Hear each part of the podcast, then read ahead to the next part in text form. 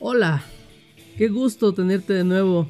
Has elegido la mejor opción. Sin duda alguna, capacitarte para poder predicar expositivamente te traerá beneficios a tu ministerio. En este capítulo estaremos estudiando los beneficios de la predicación expositiva y algunas reglas que tenemos que tener en cuenta que no pueden olvidarse. A través de la primera carta de Juan, capítulo 1, versículo 1, estaremos realizando un caso práctico para que vayamos adentrándonos al tema de esto a lo que llamamos predicación expositiva para principiantes. La predicación expositiva es fundamental para la vida saludable en las iglesias locales. Recuerda, predicar expositivamente es apegarse fielmente al texto bíblico. Esto quiere decir que tiene la responsabilidad de transmitir el mensaje de Dios tal cual como está escrito. Para poder comenzar este capítulo de hoy, déjame decirte unas reglas básicas que no puedes olvidar. Regla número uno. La predicación expositiva se basa en el contexto general de la Biblia. Si quieres anotarlo, es el plan redentor de Dios para el hombre a través de su Hijo Jesucristo. Regla número 2. La predicación expositiva se basa en el contexto del libro que vamos a estudiar.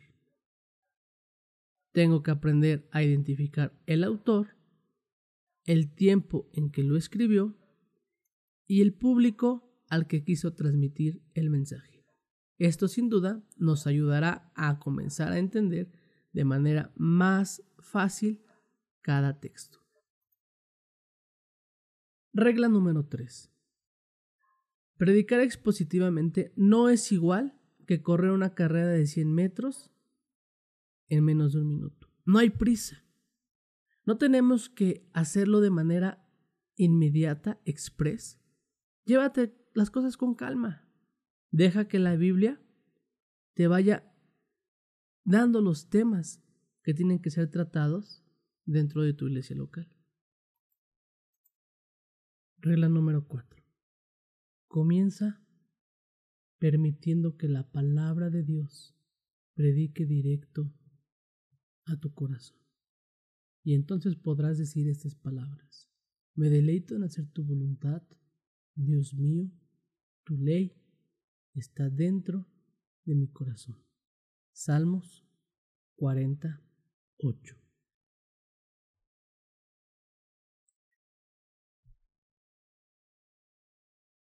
Con esto que hemos dejado claro, vamos a comenzar el estudio del día de hoy acerca del primer versículo de la carta de Juan del capítulo 1. Recuerda, ya sabemos el contexto de quién escribió la carta, para quién lo escribió y por qué escribió ese mensaje. Es importante que no olvidemos de nuestra mente el problema que está viviendo la iglesia a la que Juan está escribiendo su mensaje. El problema central es que una corriente filosófica de pensamiento se ha infiltrado dentro de la iglesia y está comenzando a desordenar la mente y el corazón de los verdaderos creyentes. Uno de los pilares fundamentales de esta corriente es decir que Cristo no era Dios,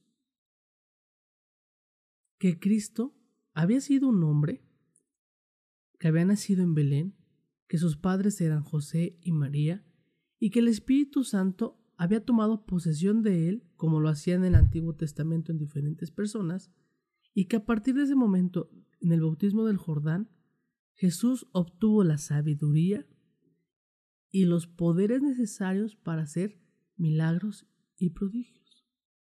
Otra postura extrema de este pensamiento era decir que sí, efectivamente, Cristo era Dios, pero no era hombre, es decir, como una especie de fantasma. Ambas cosas totalmente distorsionadas a lo que dice la Biblia. Es aquí donde Juan deja de lado los saludos, deja de lado el decir para quién va destinada la carta y comienza a ordenar de manera inmediata el corazón de su audiencia. Y te preguntarás, ¿cómo puedo yo ordenar algo que está desordenado? Si tú has pasado un día en tu casa aún descansando, al día siguiente o por la noche tienes que volver a acomodar las cosas en su lugar. Si estás en tu jornada de trabajo, en la oficina, en el escritorio, al finalizar la jornada laboral tienes que volver a poner todo en orden para el día siguiente volver a comenzar. Si estás en la escuela, después de hacer tus deberes, hacer tus tareas, tienes que acomodar nuevamente tus útiles, tu mochila, preparar tu uniforme para el día siguiente y poder acudir a tus clases. La vida se trata siempre de reordenar. Y en este caso, muchos de nosotros, cuando queremos ordenar algo, perdemos el tiempo, divagamos, damos vueltas, y cuando menos nos damos cuenta, ya han pasado varios minutos valiosos. Juan no hace esto. Juan quiere tratar el tema de manera inmediata. Y si te preguntaras, ¿por dónde comienzo a ordenar aquello que está en desorden? Juan te diría por el principio. Así que pasemos a dar lectura solamente al capítulo 1, versículo 1.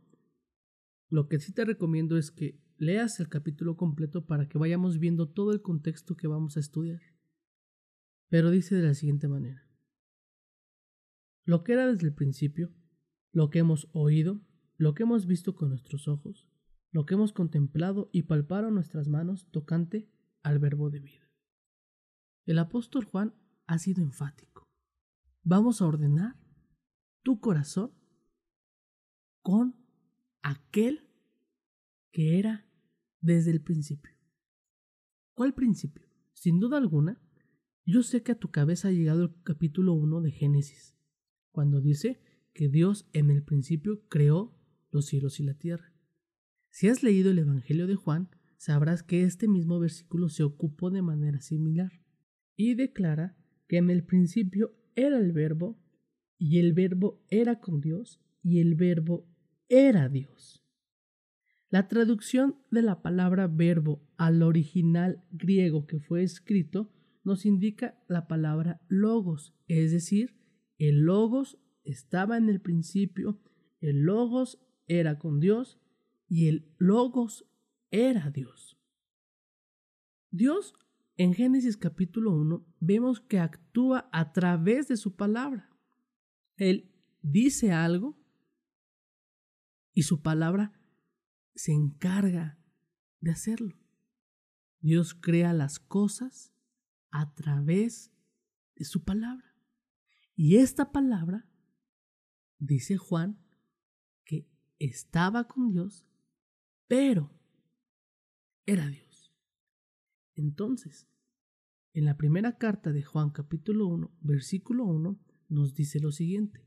Voy a ordenar tu corazón, tu casa, comenzando a hablarte de alguien que es real, que yo lo vi, que yo lo oí, que yo lo toqué, que yo fui testigo ocular de su muerte de su resurrección y de su ascensión.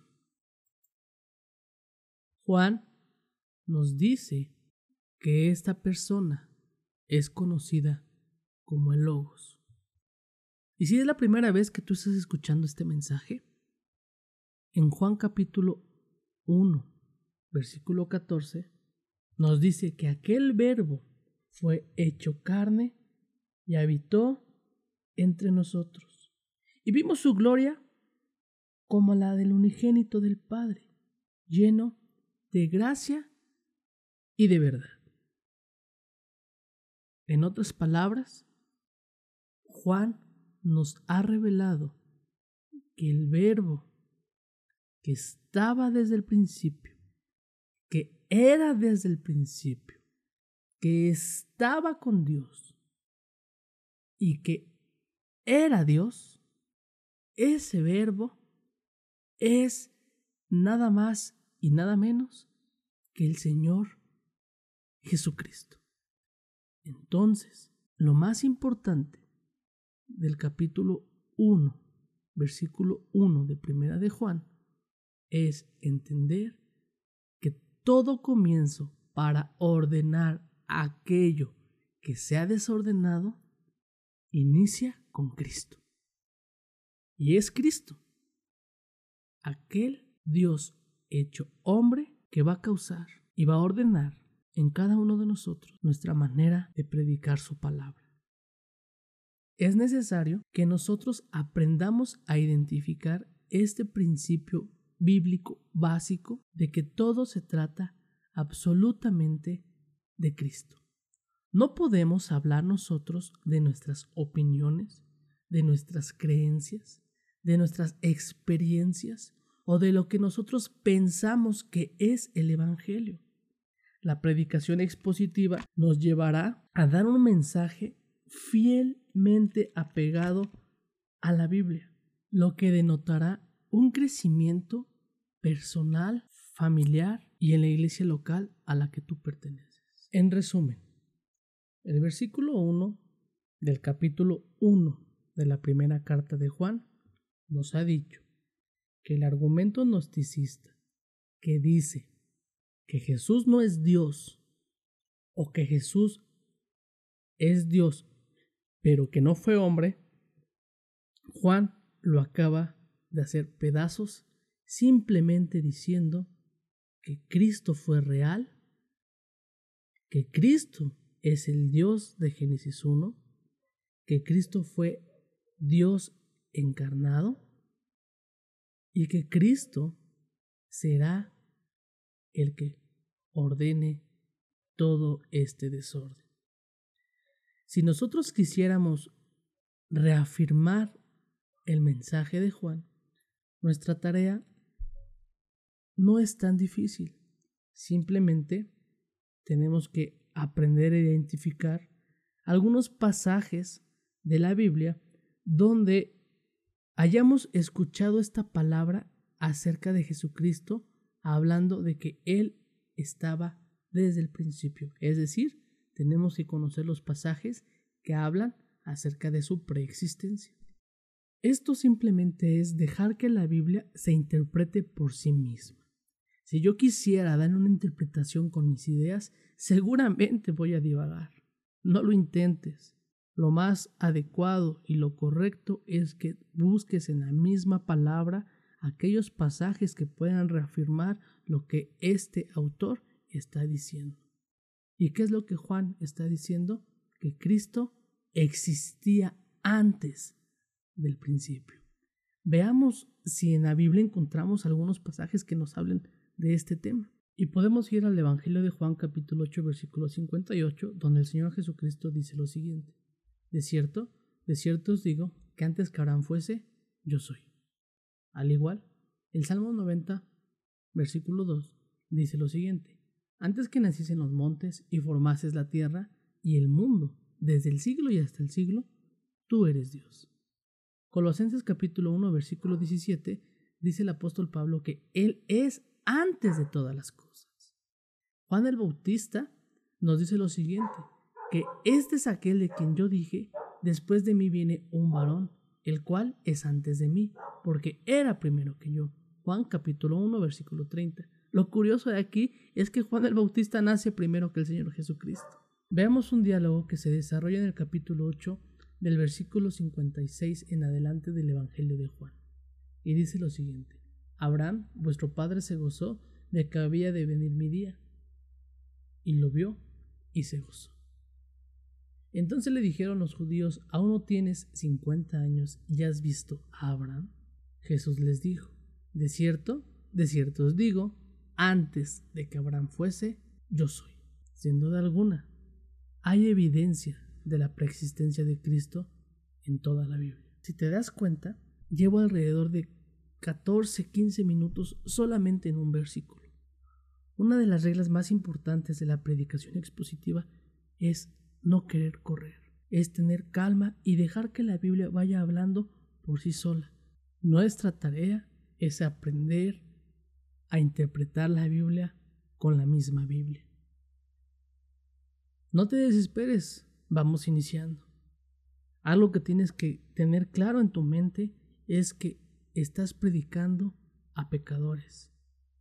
Muchos de ellos ya han nacido de nuevo, como es el caso de esta iglesia.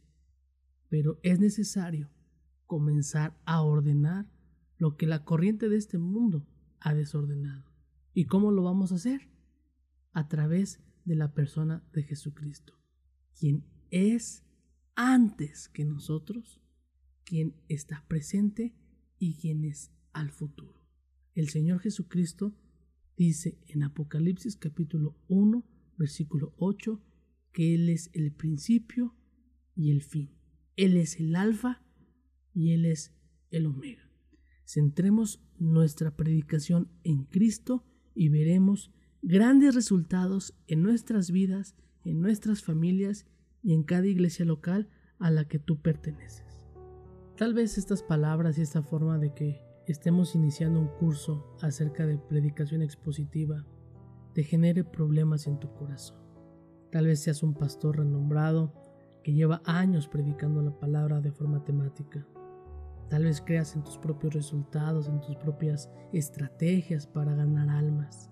Yo no estoy aquí para criticar tu trabajo. Yo estoy aquí para enseñarte que existe un camino que da mejores frutos, que da mejores resultados. Tal vez piensas que eres un gran predicador,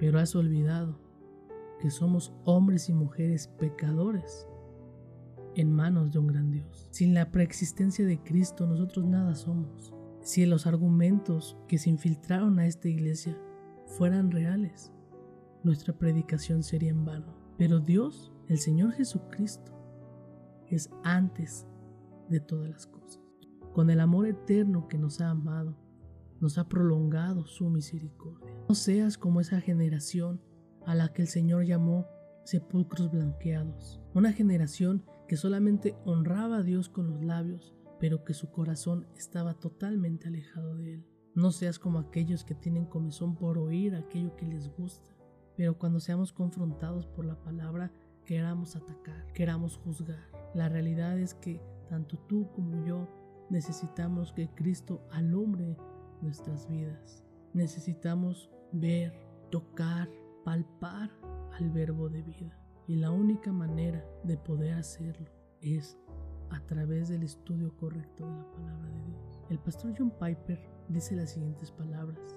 Si tú quieres oír la voz audible de Dios, simplemente lee su Biblia en voz alta. Así de sencillo. Dios hablará a tu vida a través de la primera carta de Juan. Ten la valentía, el coraje y el dinamismo de perseverar y de comenzar un cambio que traerá grandes frutos en tu ministerio.